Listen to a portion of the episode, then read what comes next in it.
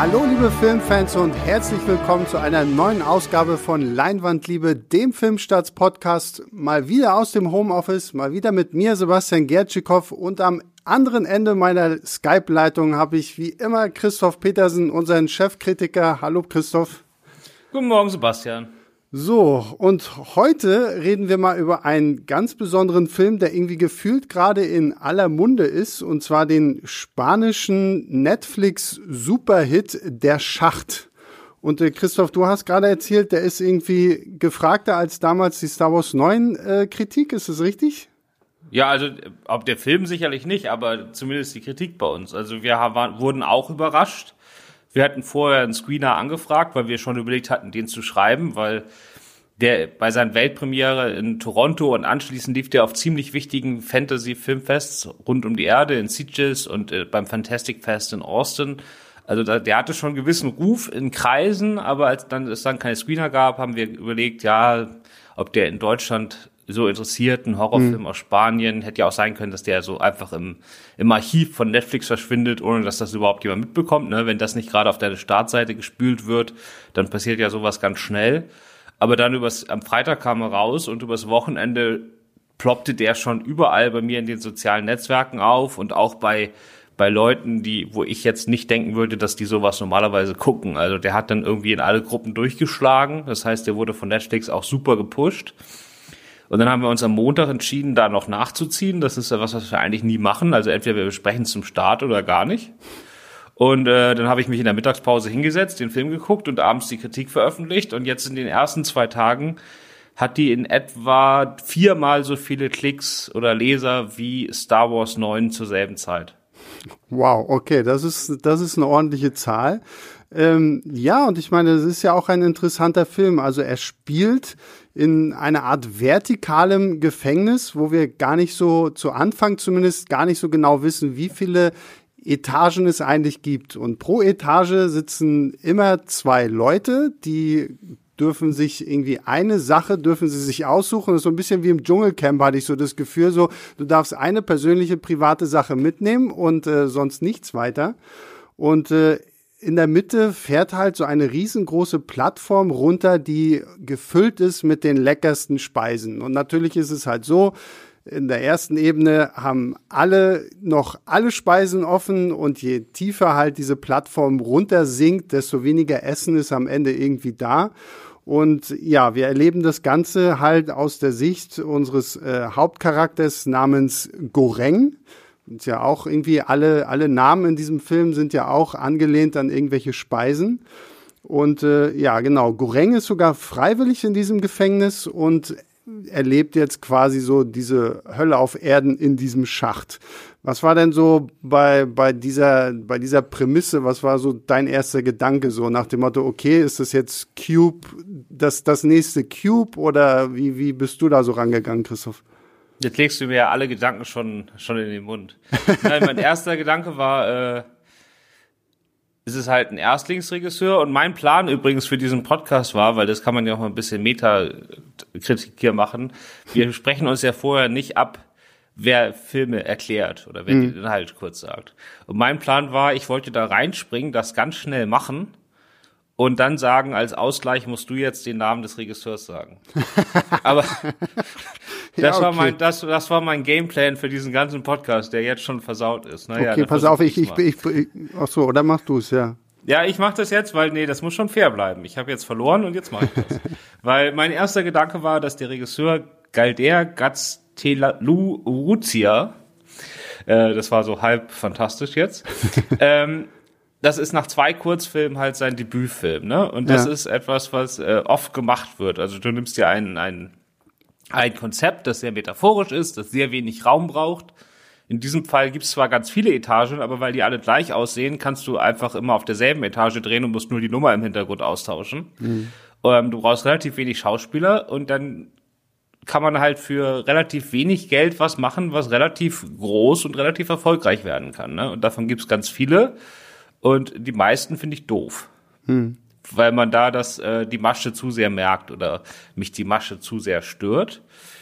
Und hier habe ich aber recht schnell gemerkt, dass der Film halt die Metaphorik auf 180 dreht, also wirklich völlig übertreibt. Es gibt null Subtilität in diesem Film.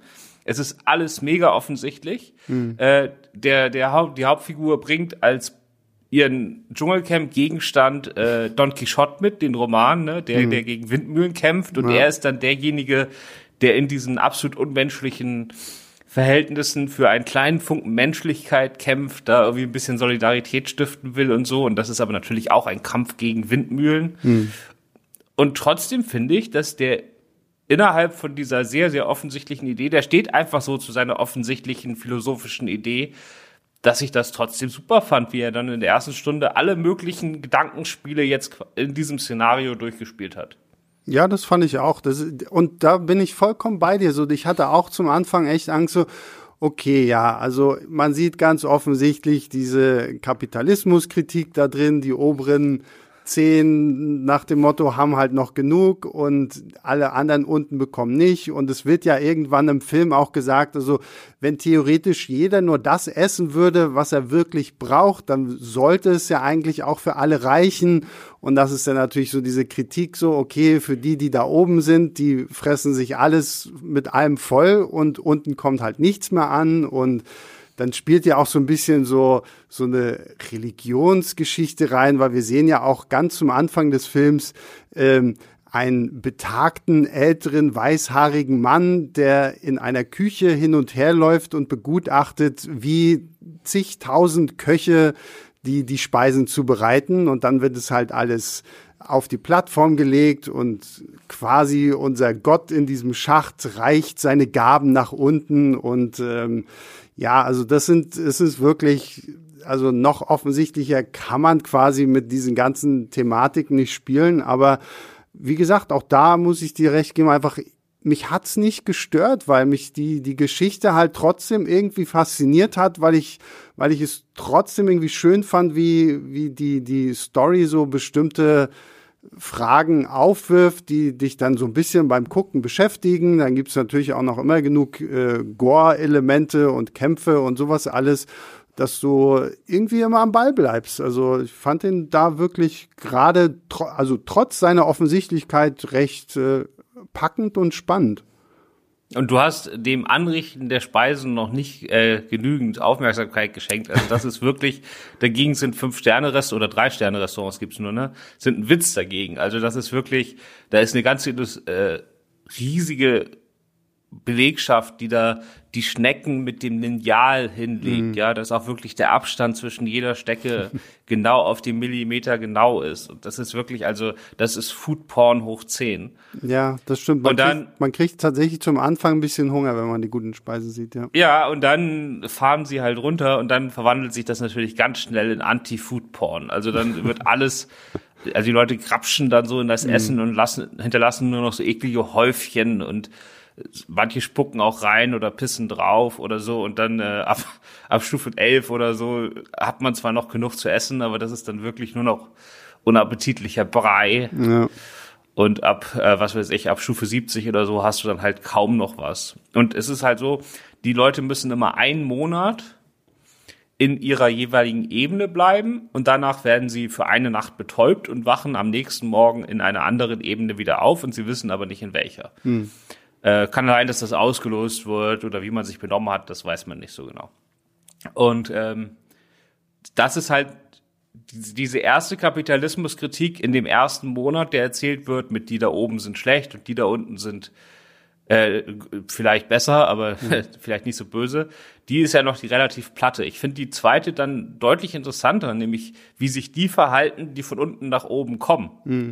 Weil die benutzen, äh, benehmen sich eigentlich noch schlimmer als, als diejenigen, die äh, von Anfang an oben waren, weil die so das Gefühl haben, so, jetzt habe ich gelitten, jetzt ist meine Zeit hier mal reinzuhauen und die anderen leiden zu lassen. Mhm, und das ist halt wirklich es tut halt richtig weh. Also so, wenn man sich da mal überlegt, was das für die Menschheit bedeutet, wenn man akzeptiert, dass die, dass die menschliche Natur wirklich so ist. Ne? Mhm. Naja, das ist so dieses, ne, gib einem Menschen Macht und dann siehst du, wie er mit dieser Macht umgeht, was er für ein Mensch ist, so, so ein bisschen. Ne? Und das spiegelt sich ja hier auch wieder, weil ich meine letztendlich, wenn die auch irgendwie zusammenarbeiten würden, weil was wir auch noch nicht erwähnt haben, so dieser, dieser Schacht ist ja offen. Also die können ja mit, mit den Ebenen über sich und unter sich, können sie ja theoretisch reden. Und äh, Gorengs äh, erster Mithäftling, der sagt ihm ja, ja, du, mit den unten, mit denen wollen wir gar nicht reden und so, ne? Weil, weil auf die hören wir eh nicht, weil die sind unter uns. Und das, da ist halt auch schon dieses Packende, so, wenn, wenn die sich halt irgendwie helfen würden oder so, wäre das ja nochmal wieder was ganz anderes. Aber hier werden sie dann halt irgendwann durch, durch den Hunger und diese Isolation so zu Tieren, dass so dieser, dieser Menschenverstand einfach ausschaltet. Ja, ist ja die große Frage. Also wir schimpfen jetzt alle auf die Hamsterkäufer von Klopapier. Ne? Wir sind hier mhm. gerade am Anfang der Corona-Krise, wenn das irgendjemand in ein, zwei Jahren diesen Podcast nachholt. Ähm, aber was ist denn, wenn jetzt einer die ganze Zeit schimpft, oh, diese Deppen, die können sich nicht beherrschen oder sind doch alle nur gierig, wenn der dann eine, am nächsten Morgen in den Supermarkt kommt und auf einmal ist da ganz viel Klopapier. Ja. Nimmt er sich dann wirklich nur ein Paket? Oder ist er dann, ist er dann derjenige, der jetzt quasi auf einer höheren Ebene aufwacht und dann auf einmal selbst richtig reinhaut, weil er jetzt die Möglichkeit dazu hat? Mhm. Naja, ich glaube, die meisten gehören zur zweiten Gruppe, ja. leider. Ja, es ist auf jeden Fall so, dieser Film ist, finde ich, einfach so ein, auch so ein schönes Gedankenspiel, weil man kann sich natürlich aus der Sicherheit seines Sofas oder seines Sessels oder wo immer man auch guckt, also schon auch die Frage stellen, hm, okay, was, was würde ich denn machen? Wie würde ich handeln, ähm, wenn ich in dieser Situation wäre? Und was ich in dem Zusammenhang halt auch spannend finde, dass ja wir gar nicht so viel über diesen Schacht, Gefängnis, man kann es ja gar nicht so richtig beschreiben, weil, weil dieser Goreng zum Beispiel geht ja freiwillig da rein. Also da sehen wir ja auch noch ganz zum Anfang, wie er so, so, so ein Interview führt, wie er Fragen gestellt bekommt, so auch nach seiner Lieblingsspeise und was er irgendwie mitnehmen möchte und ob er Raucher ist und sowas alles. Und dann haben wir wieder andere in diesem Gefängnis, in Anführungszeichen, die ja äh, unbeabsichtigt da drin sind, die da wirklich als Gefangene reinkommen, während Goreng ja auch jemand ist, dem versprechen sie einen Abschluss, so wenn er da kommt. Also das finde ich da halt auch spannend, so dass man gar nicht so richtig die diese verschiedenen Menschen, die da drin sind, greifen kann. Ja, es ist vielleicht am ehesten dann doch religiös, ne? Mhm. So dass man ja in der religiösen hast du ja auch Leute, die quasi Buße tun müssen, weil sie was Schlimmes getan haben. Genau, ja. Aber es gibt vielleicht auch irgendwelche Priester, die so dieses, die das so äh, freiwillig machen oder da selber sich Lasten auferlegen und so, ne? Mhm. Aber ich finde es eigentlich ganz gut, dass man es nicht erfährt. Also es gibt immer nur diesen, es wird immer wieder von diesem ominösen Abschluss geredet, was auch immer das ist. So wie sich das im Film anhört, geht's da echt um sowas wie ein Uni-Abschluss oder so, ne? Ja, ja, Weil genau. Die dann sagen, du kriegst gedacht, hinterher, ja. du kriegst hinterher dann einen guten Job und so, wenn du diesen Abschluss hast, warum auch immer. Ja. Aber ich glaube, wir erfahren von drei Leuten im Verlauf des Films explizit, warum mhm. sie da sind. Ja. Und zwei davon sind freiwillig da. Ja. Also es scheint jetzt nicht so zu sein, dass, dass alles Gefangene sind und dann gibt's also zwei, drei, die da freiwillig reingegangen sind, sondern das ist irgendwie alles, alles durchmischt. Und dieser Koreng hat sich richtig beworben. Also der fiebert mhm. da bei diesem Vorstellungsgespräch richtig mit. Habt ihr mich genommen? Habt ihr mich genommen? Ja, ja, genau. Also der wollte da rein und der will, ja, der will halt die Welt verbessern und so, aber das ist halt alles nicht so einfach, ne? Was ich ja auch sehr äh, spannend fand, war eigentlich, du hattest es ja zum Anfang schon kurz gesagt, Christoph, dass es ja eigentlich letztendlich so ein Set ist so und auf dem wird halt gedreht, es wird dann immer mal irgendwie ausgetauscht und dann werden noch mal ein paar Leichen hinzugefügt oder ein paar Blutspritzer und keine Ahnung was. Aber ich fand gerade auch so dieses Minimalistische hat halt super gut gepasst. Es ist halt irgendwie mehr wie so ein Kammerspiel auf mehreren Ebenen. Aber ich muss sagen, so, ich fand es auch so vom, vom Set her, so dieses düstere, karge, hat auch wunderbar zu dieser ganzen Thematik des Films einfach gepasst. Ja, und vor allem die erste Stunde spielt er so viele Ideen durch, also wirklich auch ganz unterschiedliche Ideen, die man in diesem Gefängnis durchspielen kann, übrigens alle mit derselben Figur, mhm. äh, dass der einfach trotzdem ein unfassbares Tempo hat. Also bei vielen von diesen äh, Filmen, wo Leute sich in einem Raum wiederfinden und alle sind entführt worden und keiner weiß warum, äh, die haben immer so tierische Hänger, wenn die am Anfang erstmal darüber reden, oh, was machen wir denn jetzt hier mhm. oder später, wenn sie dann leiden und dann da rumsitzen und warten, was als nächstes passiert oder den Glauben verlieren und so, das sind immer so Standardabschnitte in so einem Film, die sind fast immer gleich und die sind fast immer langweilig. Und die spart er sich hier, weil er einfach so viele Ideen nacheinander abhakt in einem Wahnsinnstempo, dass die erste Stunde trotz dieses, dieses philosophischen und dieses metaphorischen einfach auch richtig gut unterhält, ne? Also man verliert zwar den Glauben in der Menschheit, aber das zumindest auch, äh, in die Menschheit, aber das zumindest auf sehr kurzweilige Weise. Ja. Und jetzt, jetzt komme ich doch noch mal dazu, Christoph, dass ich auch einen dieser Namen wahrscheinlich komplett falsch aussprechen werde. Ähm, aber ich will von, von dem Goreng mal ab auf seinen ersten Zellengenossen, diesen Trimagasi, gespielt von Sorion Equileor. Wie gesagt, schlag mich. Du hast, das, du hast das besser gemacht als ich. Das ist die zweite Woche in Folge, wo du mich im Podcast spielen. ähm, und den fand ich halt super. Also das war so, so, so, so ein kleines, unscheinbares Männchen, das ja quasi Goreng am Anfang so ein bisschen die Welt erklärt hier, in der er sich gerade befindet, der aber sowas Hinterhältiges, Diabolisches halt auch immer mal wieder so durchsickern lässt. Äh, den, den fand ich, also den Schauspieler fand ich in dieser Rolle einfach so unglaublich gut. So, der hatte so ein bisschen was von so einem von so einem Bond-Bösewicht irgendwie, obwohl er ja nicht wirklich ein Bösewicht ist, aber ich fand ihn, der war so, ich kann es gar nicht richtig beschreiben, den fand ich großartig. Ja, der war auf jeden Fall das Highlight des Films. Ne? Und wenn der dann äh, verschwindet und dann mehr oder weniger mehrere andere Schauspieler quasi nach und nach seine seine Rolle einnehmen. Also dann gibt's neue Zellengenossen quasi für die Hauptfigur. Mhm. Äh, da, da verliert der Film schon ein bisschen. Ne? Also die mhm. erste Dreiviertelstunde wird der, wird der Film vor allen Dingen von ihm getragen, weil der hat eine solche Ausstrahlung und ja. der ist so undurchschaubar. Er macht auch gleichzeitig Spaß und ist ein bisschen creepy und so. Das kommt alles zusammen. Äh, der ist klar, der ist da da. Und ich hatte gedacht, sie haben da irgendwie so einen so einen relativ bekannten Schauspieler aus Spanien angeheuert, aber ist, glaube ich, so ein, so ein typischer Nebendarsteller in mhm. Spanien, so wie ich ja. das jetzt recherchiert habe. Weißt du, der überall mal so auftaucht, aber der jetzt nicht so ein, so ein großer Star da ist. Aber das war, war ziemlich unglaublich, was der hier abgezogen hat. Ja. Gut, ich würde sagen, damit sind wir für. Nee, wir müssen ja noch Ach über so. den Teil sprechen, der mir nicht so gut gefällt. Ach so, ich oh. habe ja die ganze Zeit über die erste Stunde geredet und wie unterhaltsam ich das fand. Und du hast ja schon angedeutet, dass der Film äh, auch eine religiöse oder mythische Komponente hat und äh, sobald dann der irgendwann geht natürlich doch der Plan los, kommen wir hier raus, können wir was machen mhm. und das ist dann alles in so einem surrealen äh, religiösen Kontext und ich muss sagen, deswegen die letzte halbe Stunde hat sich für mich dann trotz Samurai-Schwert und Splatter-Szenen und jeder Menge Scheiße, die einen dann schon an die 120 Tage von Sodom von Pier Paolo Pasolini erinnert, äh, dann doch gezogen. Also auf der Zielgeraden hat er ein bisschen verloren. Nicht so viel, dass ich sage, mir hat der Film nicht gefallen. Das hat er auf mhm. jeden Fall. Aber das ist das, was den ganz großen Wurf für mich äh, verhindert hätte. Und er hätte es meiner Meinung nach nicht gebraucht. Also hätte er einfach gesagt, okay, da, wir, wir drehen einfach eine Metapher so und wir ziehen die durch und irgendwann ist einfach alles durchgespielt und wir lassen einfach den Film so aufhören. Das mhm. hätte für mich wunderbar funktioniert. Dann hätte man über vier Sterne oder mehr reden können.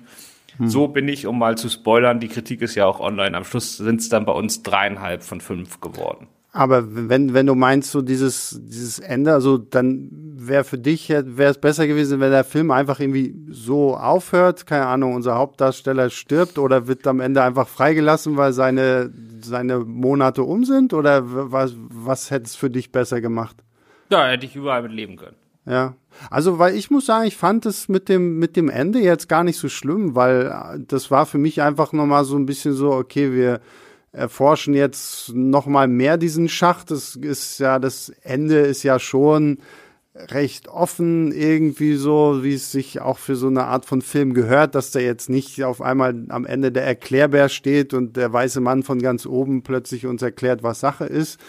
Ähm, da muss ich sagen, das hat mich wirklich gar nicht gestört. Das fand ich eigentlich ganz, sogar ganz cool, dass der Film tatsächlich nochmal jetzt dann versucht, wirklich nochmal so eine andere Ebene anzuschlagen, dass es eben jetzt tatsächlich einen Plan gibt. Er hat ja dann nochmal so einen, so einen weiteren Mitstreiter und eben das, du, das Samurai-Schwert, was du ja schon angesprochen hattest. Und ähm, das fand ich eigentlich ganz cool so. Also es hat mich jetzt weniger gestört, finde ich, hat sich für mich auch nicht so gezogen. Es gibt dann so ein paar Elemente, wo halt ja wirklich so dieses ganze religiöse, Messias-artige irgendwie dann noch durchkommt, aber insgesamt hat's für mich einfach gut gepasst, weil ich bei, gerade bei dieser Art von Film, so, wenn ich so an Cube denke oder irgendwie sowas, so, die, die hören dann gefühlt auch manchmal irgendwie so mittendrin auf und dann denke ich mir, naja, das finde ich aber irgendwie blöd. Und hier, das fand ich tatsächlich runder, dass sie am Ende noch so dieses Ende haben, so wie sie es hier halt haben. So, das war für mich zumindest so ein,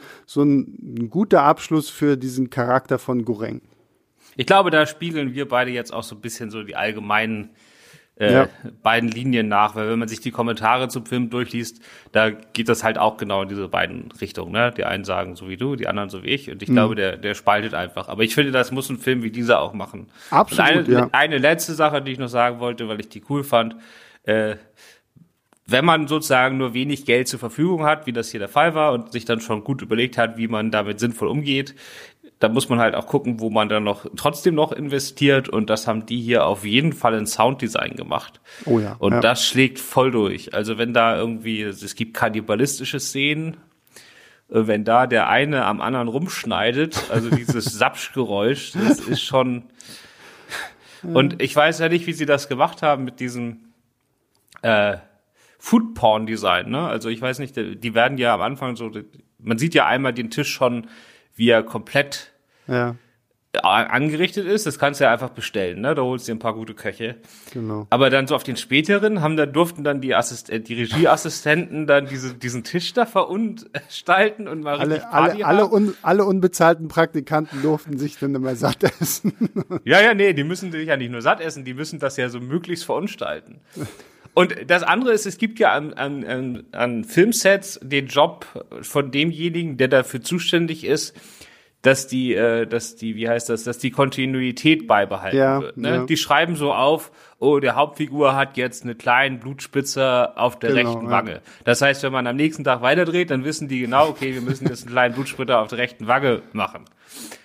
Derjenige, der diesen Tisch protokollieren musste, mit diesen Hunderten von Speisen, die da wild durcheinander geworfen sind, das ist, das waren wahrscheinlich zwei Fulltime-Jobs.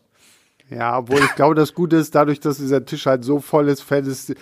Also man müsste jetzt schon wirklich sehr penibel mit Pause-Taste und Lupe irgendwie am Fernseher rumwuseln, um zu gucken, wo da jetzt irgendwie der, der Filmfehler dann drin ist, dass, keine Ahnung, dass das Glas voll mit Weintrauben in der einen Einstellung jetzt plötzlich zwei Zentimeter nach rechts gerückt ist oder so. Aber ja, das dürfte wahrscheinlich kein glorreicher Job sein, da darauf zu achten, welcher Ekel Matschpump irgendwie an welchem Platz stehen muss.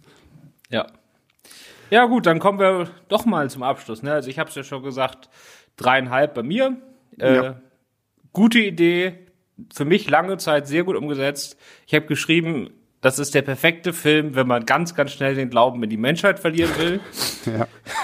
ähm, sehr, sehr böse, sehr, sehr fies, äh, sehr nihilistisch. Äh, am Schluss für mich ein bisschen gezogen, aber gute dreieinhalb. Bist du drüber?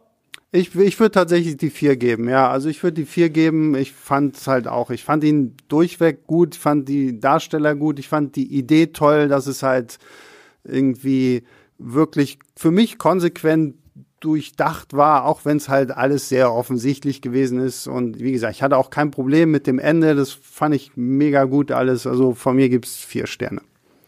Genau, und damit wir so ein bisschen so eine Kontinuität auch bei uns beibehalten, würde ich sagen, dass nachdem der Schacht uns jetzt wirklich den letzten Funken Glauben in die Menschheit herausgeprügelt hat, machen wir doch genau da weiter und sprechen jetzt mal über die fünf Startfilme oder die fünf Originals zum Start von Disney Plus. So, nachdem wir jetzt gerade über den bisherigen Platzhirsch Netflix gesprochen haben, kommen wir jetzt zum neuen Sheriff in Town. Disney Plus ist seit dieser Woche äh, mit mehrmonatiger Verzögerung nach dem US-Start, wo das Ding ja schon richtig durch die Decke gegangen ist, endlich auch in Deutschland erhältlich. Ähm, was die Filme angeht, also zumindest die Originals, also Filme, die speziell für Disney Plus gedreht wurden und die man auch eigentlich nur da sehen kann, äh, da sind die ein bisschen langsam, muss man sagen. Da haben sie nämlich jetzt nach fünf Monaten gerade mal fünf Stück. Aber auf der anderen Seite hat das den Vorteil, äh, dass wir die heute, ich habe die alle gesehen, das heißt, wir können heute kurz über alle fünf sprechen. Also es ist noch manageable. Äh, man kann die auch wahrscheinlich alle am ersten Wochenende weggucken oder das mal durch. Und äh, ich habe mir gedacht, die Leute mögen doch Ranglisten und Bestenlisten und all so ein Quatsch. Also machen wir das auch als Top 5. Oha. Natürlich, natürlich von hinten. Okay, gut. Da du alle fünf gesehen hast, machst du jetzt, gibst du die Rangliste vor. Genau, also wir haben, äh, du hast ja nur zwei gesehen, soweit ich das verstanden habe. Äh, da redest du dann natürlich genau, mit. Richtig. Die anderen fasse ich kurz zusammen, sag ein paar Worte quatschen wir ein bisschen. Genau. Du kannst ja, du kannst ja tolle, sinnvolle Fragen stellen, Sebastian, damit du auch was zu tun hast. Da, da, das ist sehr lieb. Ich kann vielleicht jetzt schon mal einen äh, cleveren Zwischeneinwurf machen. Und zwar unsere Kollegen vom Moviepilot haben ja auch ihren Podcast Streamgestöber und die haben diese Woche natürlich sehr, sehr, sehr, sehr ausführlich über Disney Plus und all das gesprochen, all die Serien, die es da gibt. Also wenn ihr, wie gesagt, wir reden jetzt hier nur über die fünf neun neuen Filme und ähm, bei Moviepilot und Streamgestöber hört ihr halt so gefühlt alles, was ihr wissen müsst zum Thema Disney Plus, Serien, Trickfilme, Marvel, Star Wars, keine Ahnung was. Also alles, was ihr da wissen müsst, äh, hört euch das auch gerne bei unseren Kollegen von Streamgestöber an. So, aber jetzt, Christoph, darfst du mit Platz fünf loslegen. Genau, Leinwandliebe bleibt eigentlich Kino, was gerade schwer ist, aber auf jeden Fall Filmkritik und solche genau. Themen. Ähm, ja, genau, also wegen der Reihenfolge, ähm, wir haben auch zu allen fünf Filmen Kritiken und die hat alle die Karin Jersak geschrieben, äh, mhm. die jetzt hier leider nicht dabei sein kann. Das heißt, wir werden meine ganz persönliche Reihenfolge nehmen als Grundlage für die Top 5, aber wir werden auch immer noch dazu sagen, wie viel Sterne es quasi offiziell in der Filmstaatskritik bekommen hat. Das ist nicht immer gleich. Äh, Platz 5 ist ein Film, den ihr euch angucken könnt, weil er nicht weh tut, aber bitte erst in acht Monaten. Oh, äh, okay. äh, denn es handelt sich um das, um die Komödie Noel mit Anna Kendrick. Und Noel ist, also Anna Kendrick kennt ihr vielleicht aus Pitch Perfect oder Up in the Air. Und ähm, sie spielt die kleine Schwester vom Weihnachtsmann. So, dementsprechend, äh, das ist ein Film, den man gut am ersten Advent oder am zweiten Advent nebenbei laufen lassen kann. Ich habe ihn mir jetzt hier während der ersten Frühlingstage angeguckt. das war ein bisschen, das war ein bisschen weird. Aber der Film ist auch ziemlich weird. Ähm, also sie ist die kleine Schwester vom Weihnachtsmann äh, und die, der Weihnachtsmann wird gespielt von der ist ganz bekannt und ich habe seinen Namen trotzdem vergessen. Was nicht? Von Bill Hader. Bill Hader, genau, ja.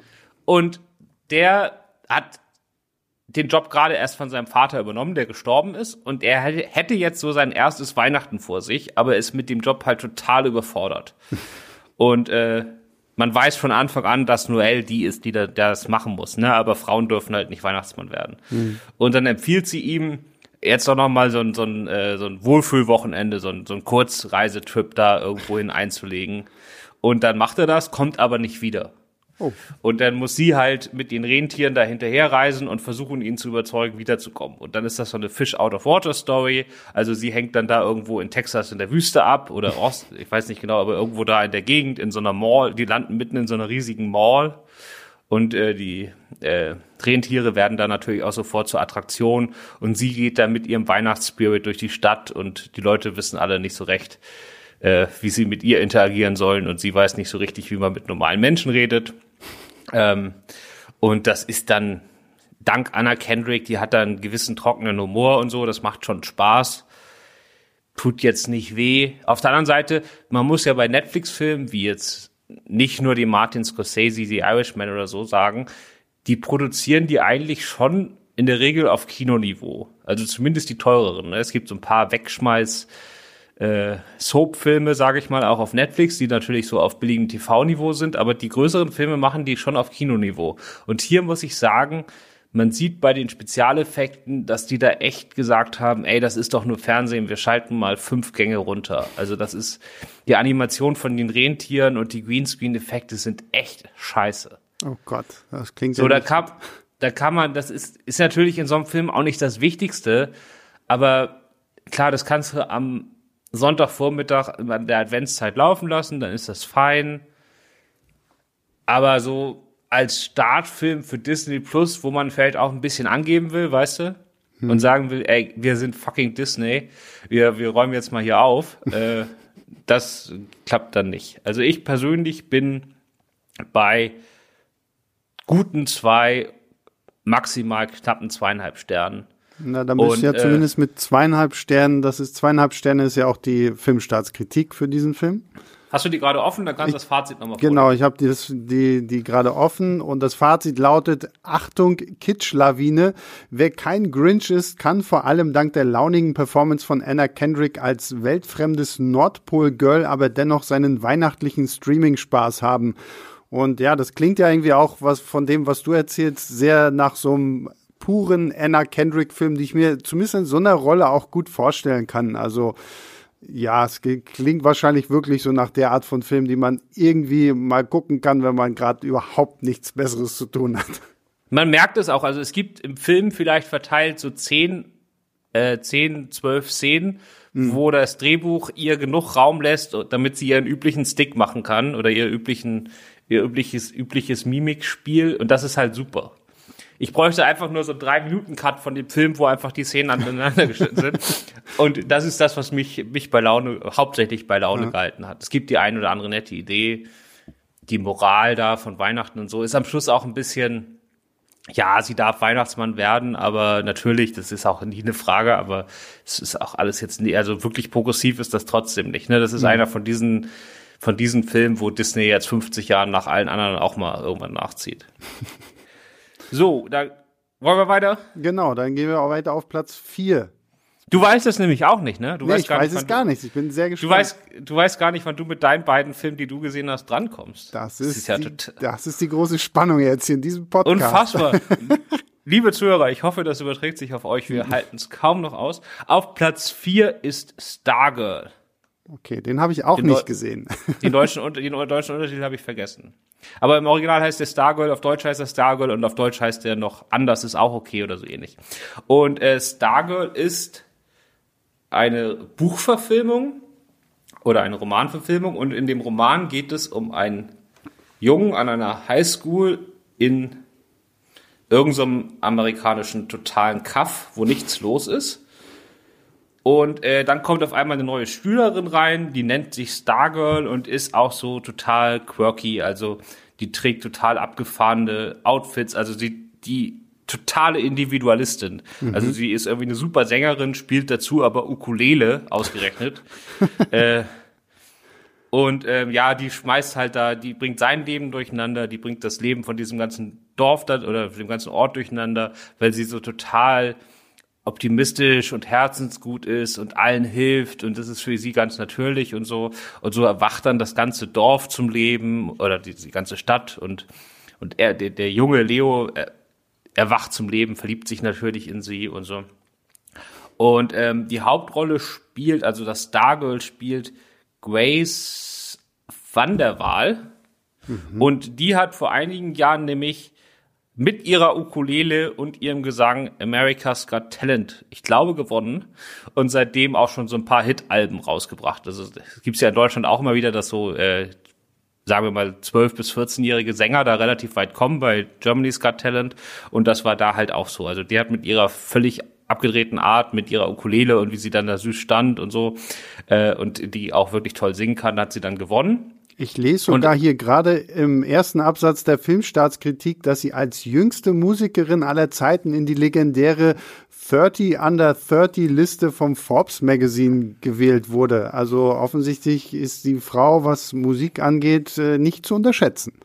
Ja, genau. Also die hat so das äh, Zeug für Disney jetzt zur nächsten, wie heißt sie denn? Miley Cyrus? Miley Cyrus zu werden, genau, so die Ecke ist das.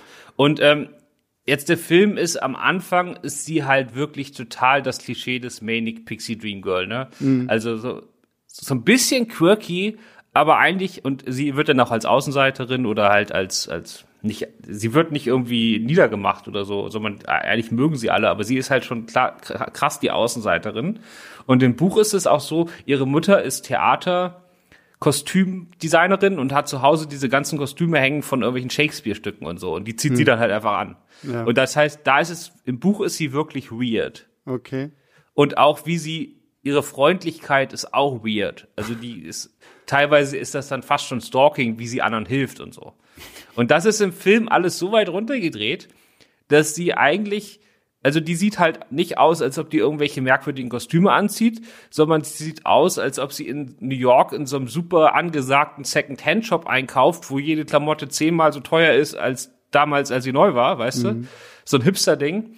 Und deswegen äh, gibt es diese Ambivalenz da nicht. Also sie ist keine Figur, wo man sich überlegen kann, ob man die gut findet oder nicht, wie im Buch zumindest am Anfang, ja. sondern es ist von Anfang an klar, die ist absolut perfekt.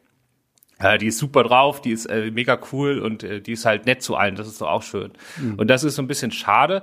Aber ich muss sagen, äh, im Verlauf des Films irgendwann, also er hat natürlich eine sehr positive Botschaft, ist ein Disney-Film für Kinder, klar. Aber irgendwann im Film ist dann unter dieser ganzen ganzen Fassade für mich doch das Herz durchgebrochen. Also das letzte Drittel hat mich echt gekriegt. Fand ich dann richtig schön. Mhm. So, hat mir viel zu lange gedauert, bis ich zu dem Punkt gekommen bin. Ne? Hätte man am Anfang ein bisschen mehr Mut gehabt, die Figur ein bisschen ambivalenter anzulegen, weil man weiß auch immer nicht so, hat die magische Fähigkeiten, so Stargirl, weil sie jetzt dieses ganze Dorf da verhext und auf einmal gewinnt die Footballmannschaft. Ist das wirklich nur positive Energie uh. oder ist sie irgendwie ein Engel oder so? Ja. Die Ambivalenz ist im Film noch da, aber ob sie eine positive oder eine negative Figur ist, das ist von Anfang an, das liegt auf der Hand. Ja. Und ähm, deswegen muss ich sagen, am Ende die letzte, das letzte, ich war so bei eineinhalb bis zwei Sternen und das letzte Drittel hat das nochmal richtig hochgehauen. Solide drei, würde ich jetzt geben. Oh, wow, okay, solide drei. Dann bist du ja sogar noch ein Stern über der Filmstaatskritik, weil da vergeben wir nur zwei Sterne. Und das Fazit liest sich aber tatsächlich ein bisschen ähnlich wie das, was du jetzt gesagt hast, nämlich sei einfach du selbst, auch wenn du eigentlich zu perfekt für diese Welt bist. Das ist die realitätsferne Botschaft, die man aus dieser zwar hübsch gefilmten, aber auch recht humor- und konfliktlosen Coming-of-Age-Love-Story mitnehmen kann. Trotzdem hat Grace Van der Waal definitiv das Zeug zum neuen Disney Stargirl und in Klammern, wer auf Disney Plus einen richtig guten Originalfilm sehen will, der wird hier fündig. Ja, wir verraten jetzt nicht, welcher Film da hinter dem Link liegt, weil der kommt natürlich noch. Mhm. Also wenn man draufklickt, kommt man zu meiner Nummer eins. So viel sei schon mal gespoilert. Nicht draufklicken, sowas. okay. Ja, jetzt kommen wir endlich mal zum Film auf Platz drei, also genau in der Mitte oh. äh, den du gesehen hast. Oh, sehr gut. Also es muss irgendwas mit Hunden zu tun haben. Es, es hat was mit Hunden zu tun. Es hat sehr viel, es ist, äh, ja. Ähm, es sind beides Filme mit sehr, sehr vielen Hunden, ja. Ähm, es ist das Realfilm-Remake von Susi und Strolch. Und da du jetzt auch mal einen Film gesehen hast, was ja auch mal toll ist, darfst du jetzt auch was dazu sagen. Genau, Susi und Strolch, das ist ja die, wir kennen das ja alle irgendwie, das ist aus den Jahren 1955, da haben wir sie das erste Mal gesehen, Lady and the Tramp. Es war der 15. glaube ich, Zeichentrickfilm von Disney und zumindest jeder kennt es irgendwie mit diesem, mit dieser Nudel-Spaghetti-Szene, wenn sie da Spaghetti essen und sich dabei küssen das ist jetzt so quasi in dem ganzen Disney remaked alle Zeichentrickfilm-Klassiker als Live-Action-Filme. Ist jetzt hier auch wieder passiert unter der Regie von Charlie Bean, der interessanterweise unter anderem The Lego Ninjago Movie äh, als Regisseur irgendwie unter seiner Fittiche hatte und jetzt halt mit Lady and the Tramp anfängt und ja gut, also die Story, glaube ich, äh, kennt jeder irgendwie. Wir haben halt die, die feine Hundedame Lady, die gut behütet aufwächst. Dann, und wir haben halt den, den Tramp, ein Straßenköter mehr oder weniger. Und die beiden lernen sich halt kennen, weil Lady aufgrund der Tatsache, dass ihre, ihr Herrchen und ihr Frauchen halt Zuwachs bekommen, nämlich in Form eines Babys, ähm, hat sie so ein bisschen die Angst, dass sie jetzt abgestoßen wird und dann gibt's noch die böse, böse Tante, die sie dann tatsächlich irgendwie mit einem Maulkorb versehen will und daraufhin flüchtet äh, Lady dann und trifft auf den Tramp und erlebt tolle Abenteuer und sowas alles. Das ist so der Film groß an sich. Ähm, und man merkt gleich, in welcher Sprache du ihn gesehen hast weil während im Englischen die Figuren natürlich wirklich nach ihrer sozialen Stellung benannt sind, nämlich Lady und Tramp, mhm. heißen die Deutsch natürlich Susi und Strolch, ne? Genau, Sagt ja. ja schon der Titel. Ja. Also deckt euch einfach überall, wo er gerade Lady gesagt hat, Susi und überall, wo er Tramp gesagt hat, Strolch. Ja, ich muss ja sagen, das, das war also überhaupt nicht meins. Ne? Also ich bin ja sowieso wirklich gar kein Fan mehr von diesen ganzen Disney remaked halt einfach alle diese Zeichentrickfilm-Klassiker und ich fand ihn wirklich, ich fand ihn sterbenslangweilig, muss ich ganz ehrlich sagen. Also als ich auf Filmstarts gelesen habe, dass der vier von fünf Sterne bekommen hat, habe ich gedacht, oh Gott, oh Gott, oh Gott. Weil äh, da müssen wir irgendwie einen komplett anderen Film gesehen haben. Wenn ich mir überlege, das Original ist irgendwie so knapp über eine Stunde lang, der hier geht fast zwei Stunden und ich habe mir echt irgendwann einfach nur noch gelangweilt, weil dieser Film hat für mich keine neue, keinen neuen Ansatz irgendwie für diese Geschichte gefunden. Ich fand die Charaktere auch irgendwie eher semi-interessant. Ich meine, im Original wird äh, Lady oder Susie gesprochen von Tessa Thompson, die wir jetzt zuletzt als Valkyrie in den Avengers-Filmen und in Tor 3 gesehen haben. Ähm, und der Tramp, also Strolch, wird gesprochen von Justin Thoreau, den man aus The Leftovers kennen könnte. Ähm, da habe ich gedacht, okay, es sind zumindest irgendwie coole Leute, die halt Stimmen leihen, aber ach, also der Film hat bei mir so überhaupt nicht gezündet. Und du hast es gerade gesagt, dass der Film, ich habe übrigens, muss ich ehrlich gestehen, ich habe das Original erst jetzt letzte Woche nachgeholt, um dann über diesen Film sprechen zu können. Ich kannte den nicht, aber jeder hat wahrscheinlich so zwei, drei Disney-Filme ja. von den Klassikern, die aus irgendeinem Grund in der eigenen genau. Filmografie fehlen. Aber egal, den fand ich natürlich gut und äh, du hast recht, der dauert irgendwie 75 Minuten oder so, der ist super kurz. Und, und das Zeichentrickfilm hat dazu noch, das macht das Ganze noch ein bisschen extremer, das Zeichentrickfilm hat exakt eine Viertelstunde oder so, wo es echt langweilig ist. Mhm. Und das ist, wenn Susi ihren Maulkorb bekommt, dann mhm. nimmt Tramp sie mit in den Zoo zu seinem besten Freund oder zu so einem Biber. Und dann mhm. überreden sie den Biber, dass der Biber ihr den Maulkorb abbeißt, indem sie ihn anlügen und sagen, das sei so ein äh, so, ein, so eine Gerätschaft, mit dem er seine äh, Stöcker da besser aufbauen kann. Und mhm. damit über tricksen sie ihn aus und ja. dann beißt er ihr das ab und nimmt's mit. So, das ist echt langweilig in Zeichentrickfilm. Und ähm, jetzt haben sie es hier gemacht, dass er sie mitnimmt zu einer Biber-Statue im mhm. Park wo sie dann an dieser Statue sich den Maulkorb abstreift, an den Zähnen der Statue. Also da haben sie quasi die 15 Minuten aus dem Originalfilm genommen, die langweilig sind und die zu so einer 30-sekündigen Hommage umgebaut. Das mhm. fand ich sehr clever und ich fand es auch gut, dass sie den Teil weggelassen haben, weil der einfach nicht gut ist. Aber das heißt, wenn du die Viertelstunde nochmal äh, streichst aus dem Original, weil sie die abgekürzt haben, und der Anfang, wo man sieht, wie Susi aufwächst, ja. der ist im Originalfilm, also gemessen an der Gesamtspielzeit, sehr lang. Ja. Der ist hier auch deutlich gekürzt. Das heißt, man kann sagen, von dem, was übrig geblieben ist von der Story, dauert der Film ziemlich genau doppelt so lang wie der Zeichentrickfilm. Und das, da muss ich dir recht geben, das merkt man. Ja. Also da sind einfach viele Szenen, die sind einfach zu lang. Äh, das ist es gibt so ein bisschen so eine natürliche Verlängerung, wenn du Zeichentrick in Realfilm übersetzt, weil zum Beispiel Action-Szenen, selbst wenn du exakt dasselbe zeigst, in Real deutlich länger dauern. Mhm. Weil das ist einfach, in Zeichentrick ist einfach schneller. Wenn du von A nach B rennst, dann machst du so ein paar Tricks und dann bist du halt da. So, aber hier, in Realfilm dauert das halt ein bisschen. So, das hat, also diese Längen habe ich auch gespürt. Aber ich bin dann, glaube ich, insgesamt genau in der Mitte von dir und der offiziellen Filmstaatskritik. äh, weil ich sage, also die Figuren haben bei mir sehr wohl funktioniert. Also der Film ist im Gegensatz zu jetzt zum Beispiel König der Löwen oder so, sind die äh, Tiere hier erstmal echt und dann ist, wie es, wie man es früher schon öfter mal gesehen hat, die Mimik halt computeranimiert. Mhm. Also wenn die sprechen oder lachen oder sonst irgendwas machen, das ist halt computeranimiert.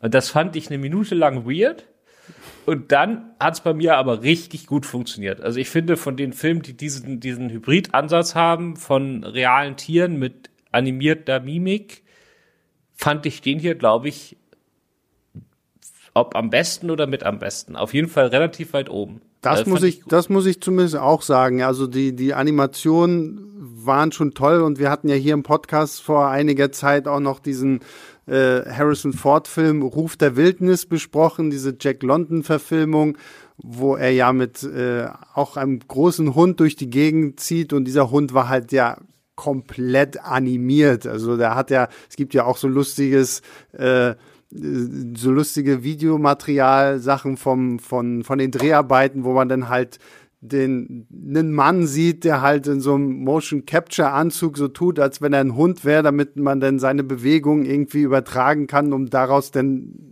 am Computer den richtigen Hund zu machen. Und bei Ruf der Wildnis merkst du es halt die ganze Zeit, dass es einfach nur so ein animierter Hund ist. Und hier fand ich es halt auch schön, dass wir tatsächlich einfach, wir sehen richtige Hunde. Klar, dass sie dann auch, wenn sie sprechen und sowas alles, dann auch so animiert werden, fand ich auch zum Anfang erst komisch, aber insgesamt muss ich auch sagen, fand ich es sehr, sehr schön, dass sie hier zumindest mit, auch mit echten Tieren gearbeitet haben. Macht viel aus. Ja, genau. Und das, das hat irgendwie, für mich hat das jetzt den Film nicht getragen, aber das hat, das hat äh, mir eigentlich schon gereicht. Also ich mochte die Figuren, ich fand die süß. Mhm. Ich habe äh, gerne mit denen Zeit verbracht. So, ich habe dann am Ende zu viel Zeit mit denen verbringen müssen, also eine halbe Stunde kürzer hätte der gerne sein dürfen. ja, das stimmt. Aber ich, wie gesagt, ich bin dann am Schluss bei drei Sternen. Ich finde das vollkommen okay. Mhm. Äh, Im Gegensatz zu Noel finde ich, dass dieser Film ob man ihn jetzt mag oder nicht, aber rein von den Produktionsmitteln her finde ich, dass dieser Film äh, ins Kino hätte kommen können. Da hätte sich jetzt ja. keiner ja. groß drüber beschwert. Da hätte jetzt keiner gesagt, ach, das ist ja billiger Scheiß und das ist äh, gut gemacht so. Und äh, deswegen, das, ich fand das echt in Ordnung. Das ist aber, passt auch gut zu Disney Plus. Das ist, äh, das mhm. ist so, so ein produktionstechnisches Aushängeschild, wo man sagen kann, hier, guck mal, solche Filme wollen wir in Zukunft für Disney Plus machen. Das hat schon auch produktionstechnischen Wert und äh, ich fand ihn halt nicht so langweilig wie du und ich fand einige mhm. Szenen echt toll. Also zum Beispiel diese Action-Szene, wenn diese, wenn die böse Tante ihre ägyptischen Katzen mitbringt, die wirklich total ja. fies sind und erstmal in der Wohnung da alles kaputt machen. Und das ist auch eine meiner Lieblingsszenen aus dem Animations- oder aus dem Zeichentrickfilm. Und da habe ich gedacht, das wird jetzt echt herausfordernd, weil wenn natürlich so animierte Viecher mit Gegenständen rea reagieren müssen, dann ist das nochmal alles viel, viel schwieriger, als wenn die irgendwo nur langlatschen. Und die ja, machen da halt stimmt. alles kaputt, bis zu den Vorhängen, die sie zerreißen, während sie dann rum, runterrutschen und so. Und das fand ich extrem gut gemacht. Äh, die Szene fand ich echt richtig geil. Und dann, ja, dann komme ich am Schluss halt zu drei Sternen. Ja, okay. Ja, ich weiß nicht. Wie gesagt, ich, ich gebe dir da recht, die Szene sah toll aus und so, aber ich glaube, ich gebe wohlwollend anderthalb Sterne. Ganz ehrlich, es war, es war wirklich nicht mein Film. Also dann bleibe ich doch vielleicht einfach lieber weiterhin Disney-Purist und sag, okay, dann gucke ich mir einfach das Original an, weil der Film erweitert das ja jetzt auch nicht wirklich. Von daher bleibe ich beim Original, aber wie gesagt, die Animation naja, ich, und so, das war schön wir können ja mal wieder ein bisschen äh, spoilern oder Meta auf die Meta-Ebene abweichen, weil ich weiß ja schon, wie du zu Mulan stehst, weil wir den Mulan-Podcast schon aufgenommen haben. Das stimmt, ja.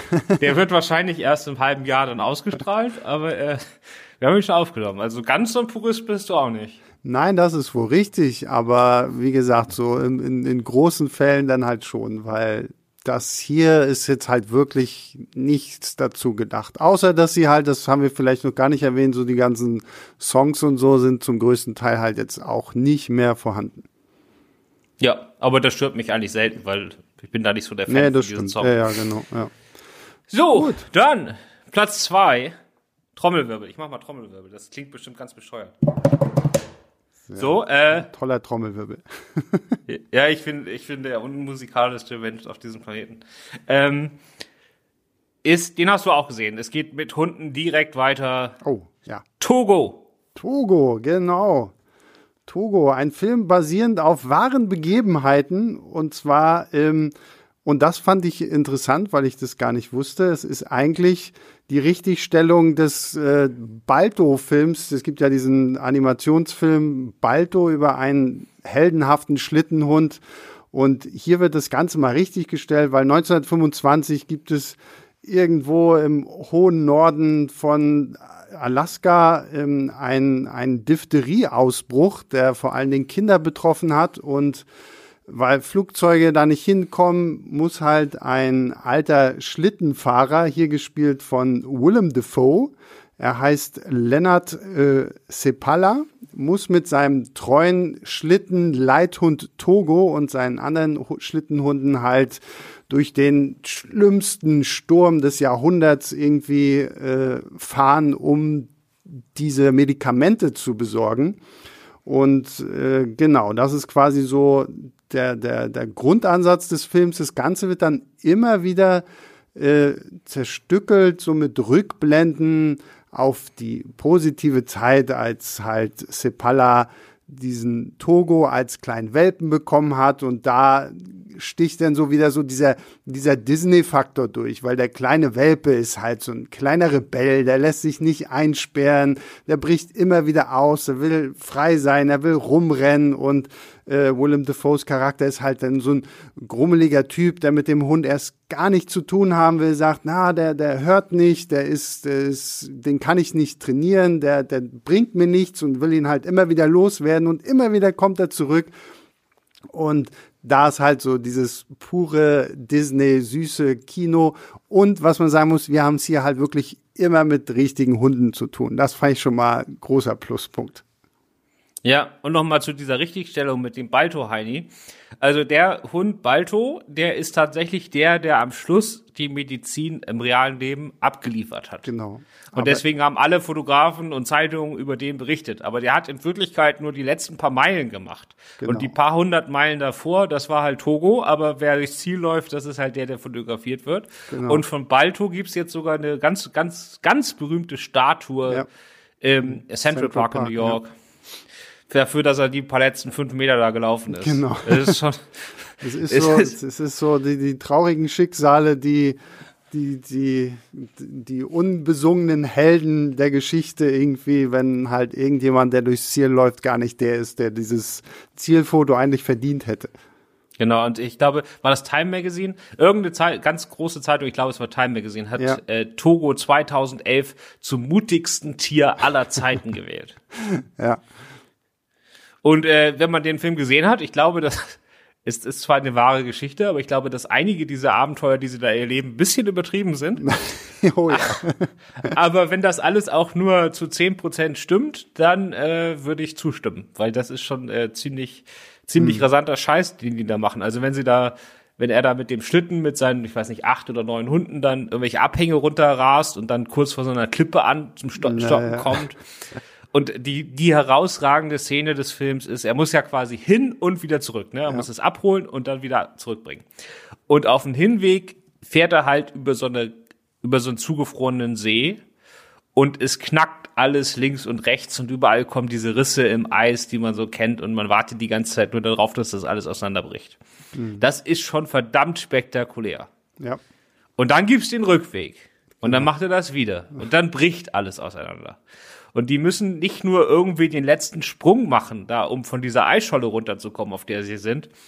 Sie müssen wirklich so hunderte von Meter von einer Eisscholle auf die andere springen mit so einem 20 Meter langen Gespann, was völlig verrückt ist, aber in diesem, also wirklich atemberaubend gefilmt ist. Also das hat mich richtig mitgerissen, auch wenn die Szene eigentlich total ja. übertrieben und unsinnig ist.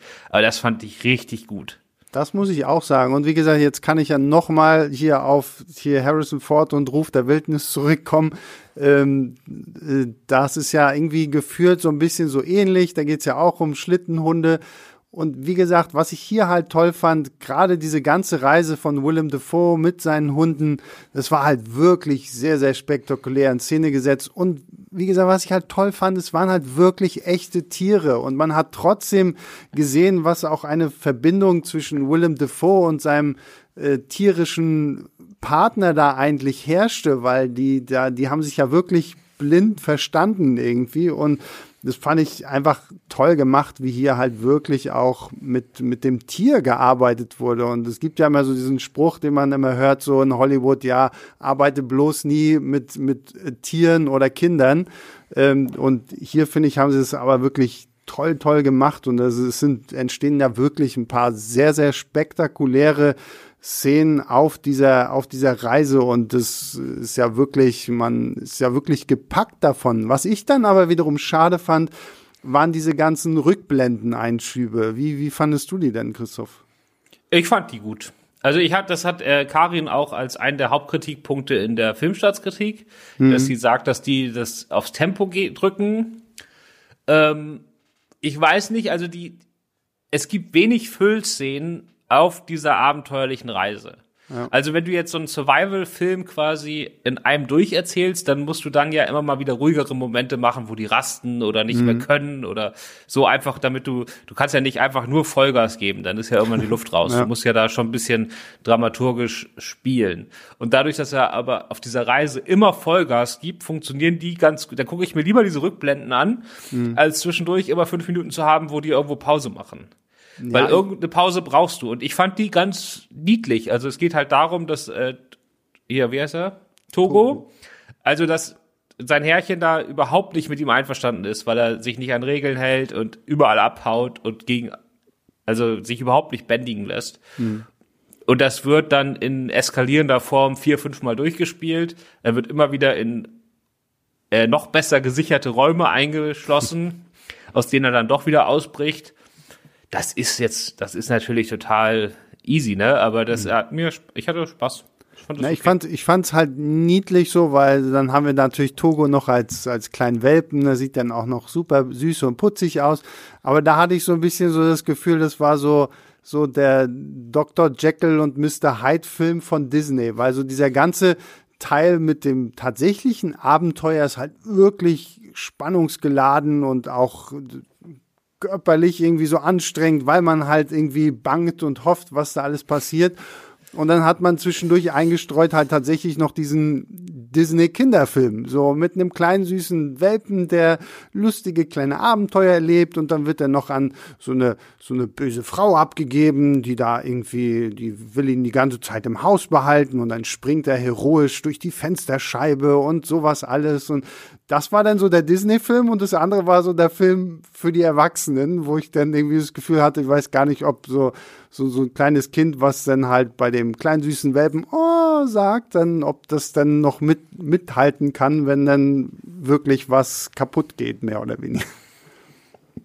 Ja, ich, ich halte mich immer ein bisschen zurück mit so Empfehlungen an Eltern und so. Das soll, mm, ja, ja, klar. Ja, gut, das sowieso. Aber das ist, soll die selber wissen und so. Aber ja, ich, ich kann immer nur sagen, wie mir Filme gefallen haben. Und ich mhm. fand das okay. Also ja. ich bin da am Schluss bei dreieinhalb, also mehr wird's auch nicht, weil es ist dann doch formelhaft und Willem mhm. Dafoe spielt super, aber jetzt auch mit den Filmen, die ich sonst so von ihm gucke, ist das halt auch, ähm, ist das halt für seine Verhältnisse solide, was für andere äh, Verhältnisse herausragend ist, aber es ist jetzt für ihn nichts Besonderes. Ja. Und so, das ist, äh, also ist gut gemacht. Und es ist meiner Meinung nach auf jeden Fall Kinoniveau. Die Geschichte ist halt relativ, die Bilder sind groß, aber die Geschichte ist relativ klein, weil ja. es halt wirklich nur ein Mann mit seinen Hunden ist, der da durch Schnee fährt. Ähm, deswegen weiß ich nicht, ob das für Kino quasi, um das da gut zu vermarkten, gereicht hätte. Mhm. Aber von den Produktionswerten her auf jeden Fall Kino. Ja. Finde ich auch. Also hätte ich mir, glaube ich, auch lieber im Kino angeguckt, als halt den oft schon angesprochenen Ruf der Wildnis. Und äh, jedes Mal von dir angesprochen. Ja, ja. Du hast, du, hast, du hast das selbst in der Hand, ist nicht so oft angesprochen. aber ich muss es, weil sie sich so ähnlich sind. Gut, ja. ja ich, also ich, ich, ich, hätte ihn wahrscheinlich auch angesprochen, aber ich habe ihn nicht gesehen. Also, also ich, also ich würde, glaube ich, einfach drei, drei Sterne geben. Das, glaube ich, wäre für mich so der Punkt. Willst du noch vorlesen? Du hast bei Susi und Strolch schon übersprungen, so, weil du okay, es wahrscheinlich sorry, einfach nicht, weil du es wahrscheinlich einfach nicht übers Herz gebracht hast, die vier Sterne Fazit vorzulesen. Aber Gut, dann lesen wir jetzt, dann lese ich zumindest noch das Fazit von Filmstadt zu Togo los. Äh, spektakulär gefilmtes Rettungsabenteuer und ein liebevolles Filmdenkmal für den heldenhaftesten Hund aller Zeiten. Das Hin- und Herspringen zwischen den Zeitebenen geschieht allerdings auf Kosten von Spannung und Tempo. Das ja, haben wir. Dann sind wir uns doch alle so einigermaßen einig. Genau, perfekt. So, und damit kommen wir, jetzt kannst du eigentlich Trommelwirbel machen zu der Nummer eins, die ich dann wieder nicht gesehen habe. Und, äh, ja, deswegen, ich habe dir gesagt, du sollst ihn gucken. Ja, ich weiß, aber ich bin leider nicht mehr dazu gekommen. Aber ich bin ich sehr glaube, gespannt, soll, was du zu erzählen du, soll, du, du solltest ihn trotzdem gucken, weil ich glaube, das ist voll dein Film. Es ist auf jeden Fall voll mein Film. Ich sag mal vorher, eins der Fazits bei diesem Film ist, ich bin ja jemand, der ganz selten lacht. Ja. Mhm. Also einfach als Mensch. Und im Kino ab und zu mal, wenn neben mir Leute sitzen, die besonders laut lachen, lache ich vielleicht mal mit. Das hier ist ein Film, wo ich zu Hause vor meinem Fernseher laut losgelacht habe. Und zwar oft. Okay. Und das ist mir seit Jahren nicht passiert. Wow, das spricht. Das ist, das ist vielleicht, ich weiß nicht, der hat genau meinen Humornerv getroffen. Sehr Spricht gut. vielleicht auch gegen mich, aber was soll's. Man muss da, man muss ja da ehrlich sein, ne? Sonst äh, Filmkritik immer ehrlich sein. Was einen genau. berührt hat, muss man auch zugeben, selbst wenn man dann als Kitsch-Fan dasteht. naja, aber es ist überhaupt nicht kitschig, der Film, weil es handelt sich um Timmy Flop. Kennt keiner, ne? Nee, also kennt keiner. Nee, ich auch ja. nicht. Timmy Flop, äh, mit dem deutschen Untertitel Versagen auf ganzer Linie. Und das ist so eine, ich glaube, das ist eine Kinderbuchreihe in Amerika, die heißt die Timmy Failure. Mhm. Äh, Failure heißt ja auch Flop oder Versagen und äh, das war früher mal war sein Familienname irgendwie so ein französischer ganz unaussprechlicher Name und den haben die dann quasi in Amerika eingeenglischt und dann ist halt dummerweise Failure dabei rausgekommen. So und äh, das ist so ein bisschen wie, ich glaube, Deutschland bekannter ist so Gregs Tagebuch oder so. Da gab es auch schon vier ja. Filme, glaube ich, von. Die ja. liefen auch alle im Kino. Und das sind so so ironische oder so ein bisschen trockenhumorige äh, Kinderbuchreihen. Und äh, Timmy Failure oder Timmy Flop in Deutschland ist noch eine ganze Ecke trockener. Und es geht um, also die, gleich in der ersten Einstellung des Films liegt äh, The Maltese Falcon, also ein, eins der eins der Film, äh, der Noir-Romane oder Krimi-Romane aller besten aller Zeiten und düstersten aller Zeiten äh, auf dem Tisch. Und das ist kein Zufall. Das es handelt sich quasi um einen Kinderfilm Noir. Es geht mhm. die Hauptfigur Timmy Flop ist ein er, nein, er ist kein Privatdetektiv, er hält sich für einen Privatdetektiv, der da auf dem Dachboden irgendwie sein Büro eingerichtet hat und ähm, so in Fällen ermittelt. Gemeinsam mit seinem Kanzleipartner, einem ausgewachsenen Eisbären, der eines Tages bei ihnen ins Haus reingestolpert ist. Ach so, der und ist einfach da, ja? Also der ist einfach da, mit dem okay. läuft er immer rum. Er darf ihn nicht mit in die Schule nehmen, weil die Schule hat irgendwie so eine Anti-Bär-Policy, gegen die er auch so ein bisschen sich auflehnt und das er nicht so gut findet. Und jetzt denkt man natürlich, okay, so Kinderdetektive und so, das kennt man ja. Also ja. das ist ja nicht neu, ne? Das hat, hat man ja andauernd. Von TKKG bis was weiß ich. Aber in diesem Fall bildet er sich, also ist es nicht so, also er ermittelt dann in diesem Film jetzt im Fall des verstorbenen Klassenhamsters und wahrscheinlich, also man weiß es gar nicht so genau, aber wahrscheinlich ist der einfach so gestorben. Weil ja. es geht mehr um diese Illusion von dem, von diesem, der ist mehr so, das ist wahrscheinlich alles nur in seiner Einbildung, dass er da der Detektiv ist und die anderen Leute, weiß ich nicht, die versuchen halt irgendwie mit ihm klarzukommen. Aber er hat halt immer diese Weltverschwörungssicht und er hat immer so ganz trocken, humorige Off-Kommentare, wie sich das in, in Noirs halt an äh, gehört. Und er ist auch überhaupt nicht niedlich. Also es ist halt, oder süß oder so, weil das ist halt so ein Grundschüler, aber das ist jetzt nicht wie in all den anderen Filmen, wo man jetzt so Kinderdetektive hat, dass man die irgendwie niedlich findet oder das irgendwie toll findet, was die da machen, sondern das ist alles schon sehr, sehr trocken, sehr, sehr weird, äh, merkwürdig. Äh, und deswegen, das ist alles schon, also Karin hat in ihrer Vier-Sterne-Kritik auf Filmstarts geschrieben, dass bei dem Film Erwachsene vielleicht sogar mehr Spaß haben als Kinder. Okay. Da kann ich jetzt nur aus eigener Erfahrung sagen, bei mir war das auf jeden Fall so. weil es ist schon ein sehr, sehr subtiler Humor oft. Also es gibt, also es gibt viele Noir-Anspielungen, es gibt sehr viele, sehr, sehr trockene Gags. Ja. Und dann hast du oft noch so, wenn jetzt äh, Timmy irgendwelche Ermittlungsarbeiten durchführt oder Leute verhört oder so, ähm, versteckte Gags, also nicht ganz offensichtliche, sondern wo man schon mitdenken muss, sag ich mal. Mhm. Und dann gibt's am Schluss der Szene noch eine Kamerafahrt aus dem Fenster und man sieht, dass draußen der Eisbär irgendwie den Swimmingpool kaputt macht oder so, keine Ahnung. Und das sind dann die Szenen, wo dann die Kinder lachen, denke ich. Aber so auf der Dialogebene und so ist das, glaube ich, schon alles ziemlich ambitioniert, was natürlich gerade bei so einem Disney-Kinderfilm verwundert, ne? Aber habe ich gerne, habe ich gerne mitgenommen, habe ich mich drüber gefreut äh, weil der Regisseur des Films, der glaube ich auch am Drehbuch mitgeschrieben hat, äh, das ist nämlich nicht irgendwer. Das hat, das ist das erste, was einen großartig verwundert. Das ist nämlich Tom McCarthy. Und Tom McCarthy hat für Spotlight den Oscar gewonnen für das beste Drehbuch und war ja. auch nominiert als bester Regisseur. Und, äh, und der Film hat beste, äh, ist der beste Film geworden. Vor einigen Jahren. Das war dieser äh, äh, Journalisten-Thriller über diese äh, die, die Missbrauch der katholischen Kirche in Boston. Genau, ja. Also das ist auch sehr erwachsen. Und der hat sich jetzt, also es gibt ja viele Filmemacher, so Regisseure, die irgendwann mal so einen Film noir drehen in ihrer, in ihrer Karriere, mit Erwachsenen dann meistens. Und das geht dann meistens auch schief.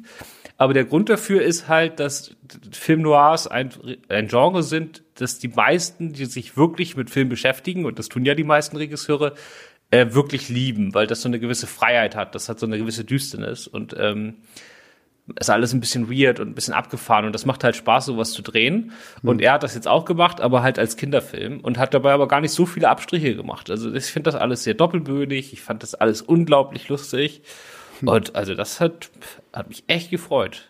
Klingt das wäre wahrscheinlich im Kino wahrscheinlich vielleicht sogar gefloppt, keine Ahnung. Ich weiß nicht, wie groß diese, diese Buchserie ist. Mhm. Ähm, ist auch alles ein bisschen, äh, ist auch mutig an manchen Stellen. Also er hält seine, ich weiß nicht, ob die asiatischstämmig ist, auf jeden Fall eine seiner Mitschülerinnen hält er für das Mastermind der ganzen Sache.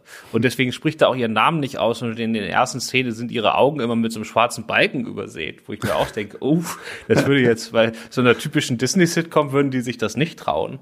Ja. Und das ist schon, das ist schon sehr mutig alles und äh, sehr spannend. Also das würde ich jetzt gerade jetzt nicht unbedingt empfehlen, um die Kinder da am Wochenende zu parken. Das kann man dann bei Susi und Strolch machen oder von mir aus im Winter auch bei Noel. Aber das ist so ein Film, den würde ich äh, mit meinen Kindern zusammen gucken und dann lachen die an anderen Stellen wie ich, aber wir haben beide eine verdammt gute Zeit. Hm. Klingt gut, ja. Muss ich auf jeden Fall unbedingt, unbedingt nachholen. Ja, vier Sterne von mir und zwar gute vier Sterne. Ja. Äh, kannst du ja auch noch mal kurz Fazit vorlesen? Genau, Filmstadt gibt ja auch vier Sterne. Äh, man hört es ja immer wieder, dass ein Held angenehm anders sei, aber bei dem jungen Sherlock aus Portland stimmt es wirklich. Eine anarchische Antithese zum sonst oft süßlichen Disney-Helden. Viele skurrile Einfälle und schlaue Gags für die Erwachsenen, ja, hat Christoph schon gesagt. Rasante Action und ein randalierender Eisbär für die Kids und eine herzige Botschaft für alle. Der beste Film der Disney Plus Originals, die bereits zum Start des Streaming-Dienstes in Deutschland verfügbar sind. Ja, ja, klingt doch, klingt doch super. So, und damit äh, haben wir die Top 5 der fünf Original-Disney-Filme durch.